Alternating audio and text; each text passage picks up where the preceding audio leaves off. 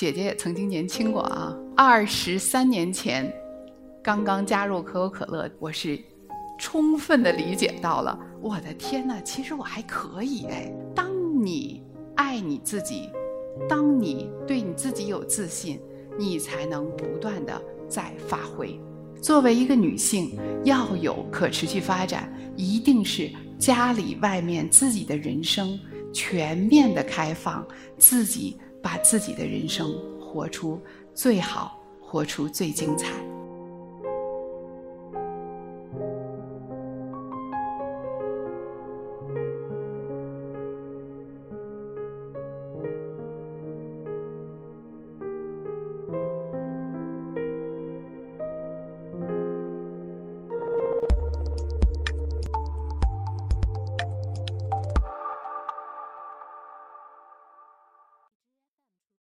我是一课 Talk 讲者张华莹，今天跟大家分享呢，是想用我在职场上的一些经历，跟大家讲一讲女性在职场上如何可持续发展。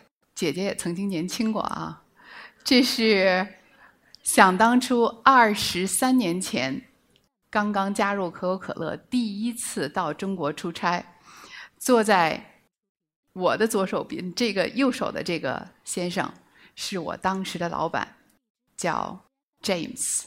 James 非常有意思。当时他雇到我的时候，我那个时候自己对自己的英文特别的没有信心，所以写一点点什么东西，先让秘书看一遍，再让老板看一遍。终于有一天，我这老板跟我急了：“华英，你给我进来！”我说：“怎么了？我犯什么错误了？”然后跟我说：“你为什么一定要我看了才发？”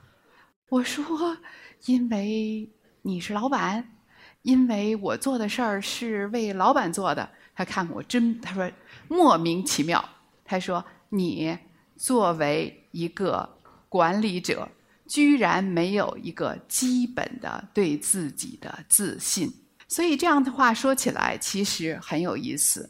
为什么在我们的教育的系统里面？一直是老师告诉你标准答案是什么，你要是答的没有按照标准答案答，你的分数是要出问题的，对不对？到了美国工作以后，在可口可乐的头几年，我是充分的理解到了，我的天呐，其实我还可以哎。那么这份了解是一份什么样的了解呢？是一份对自己的了解，还有对其他人、周围的所有的事物的了解。那我们学习成长的过程中，学到了很多如何分析事物、解决问题的一些能力。如果把这些能力都能用出来，把自己的这份了解都用出来，才能够成立你的那个自信。刚才在他们的采访里问我，你最喜欢的一本书是什么？我一下就懵了。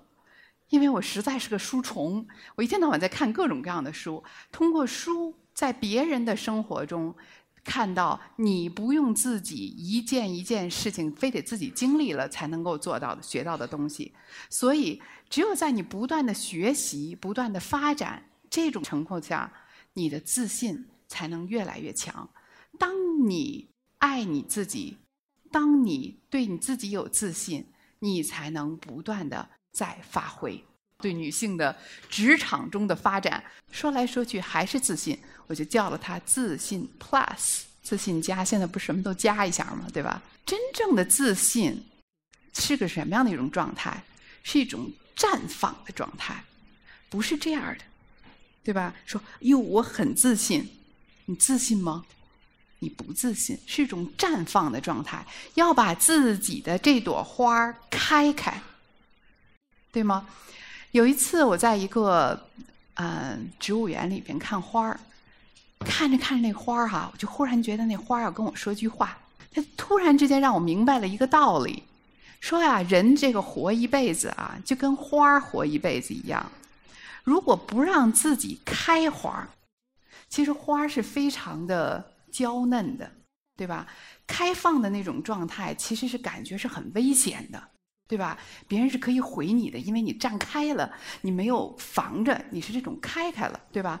当你开开了的时候，才是你能够授粉的时候，才是你能够有种子的时候。如果你不能打开自己，不能够绽放，不把你那点本事都拿出来给别人看看，是吗？叫 give them some color to see see 哈，给他们点颜色看看，对吧？咱要是没有这样的本事，最后的结果是什么？我自己觉得我不够行，对吧？本来你可能是个八分的人，你想想我不够行，变六分了，对吧？你只用了六分，结果又碰上点困难，剩四分了，好不好？本来八分的人。但是如果说你是八分的人，你就冲出去，对吧？我就把我这八分我就亮出来给你看看，结果是什么？有可能犯错误，对吧？有可能失败，但是在错误和失败之中，你得到的是什么？得到的是学习与成长的机会。所以人一定要绽放。如果你自己永远说我最好。别把自己放在危险之中，我别绽放了吧，那没死就先死了，对吧？所以一定要绽放。然后第二点是什么啊？第二点是无我。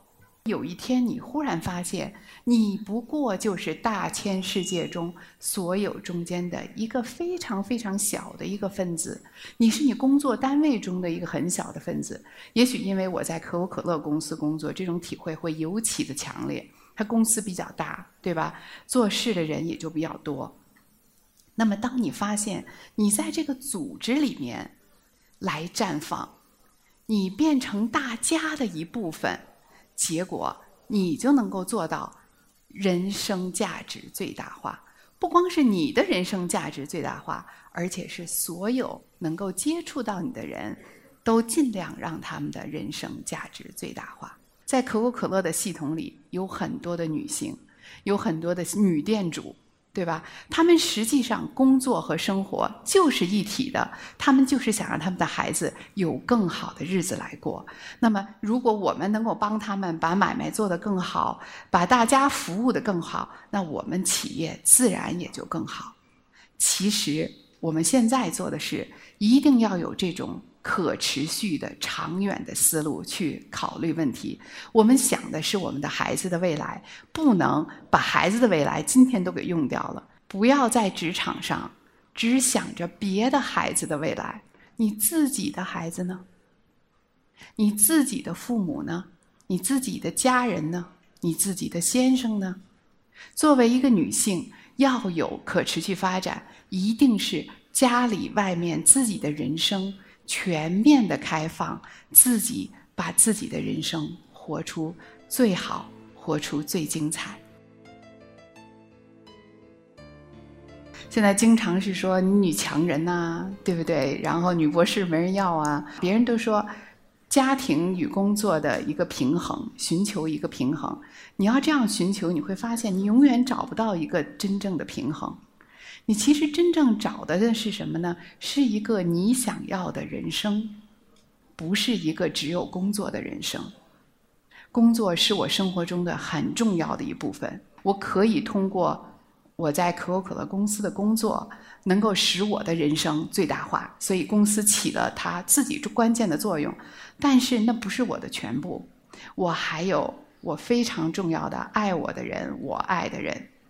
那么，如何去平衡它？你有的时候确实要做出选择的。